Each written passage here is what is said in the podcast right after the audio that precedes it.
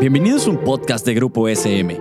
Aquí encontrarás charlas informales sobre educación, un espacio que entiende tu labor docente y los mejores tips para el nuevo contexto educativo.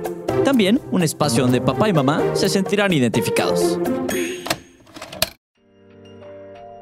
Hola, bienvenidos y bienvenidas a un episodio de nuestro programa El mundo de las emociones.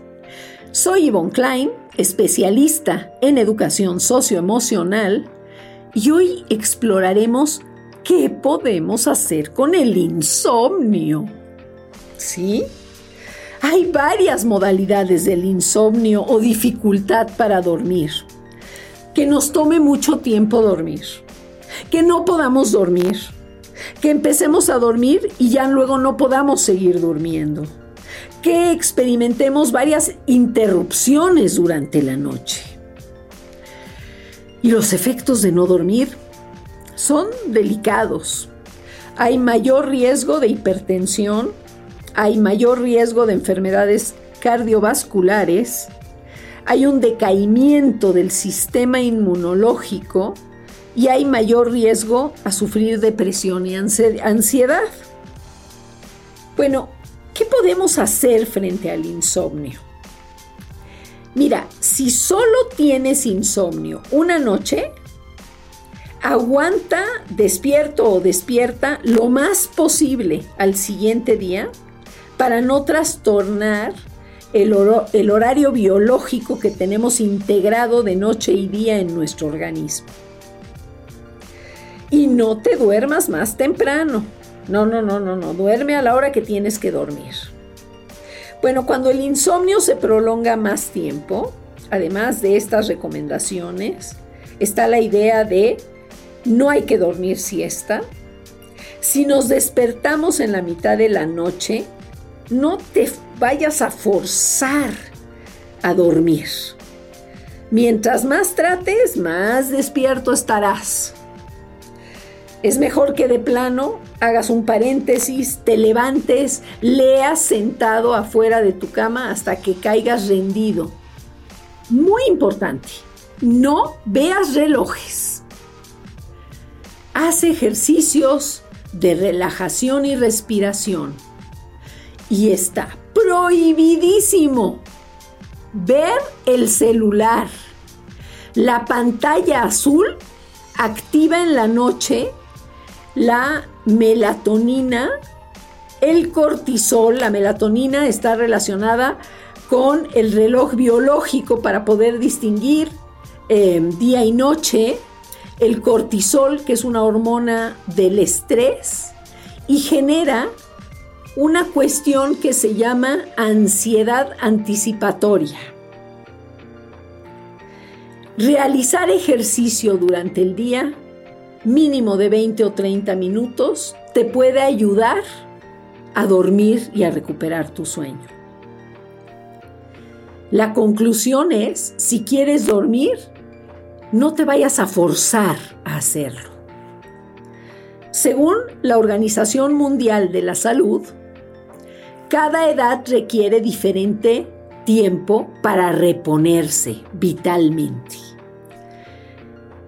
Seres humanos hasta un año de edad requieren entre 14 y 17 horas de sueño. ¿Por qué? Porque están creciendo a, una velocidad impresionante. Entre 1 y 2 años se requiere de 11 a 14 horas de sueño.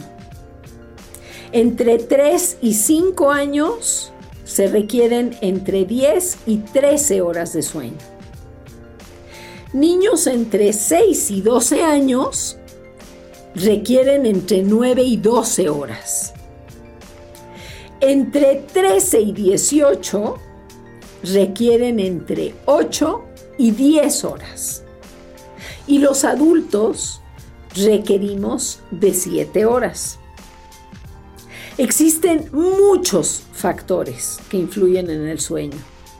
Las preocupaciones, los estados de ánimo, las situaciones emergentes del contexto.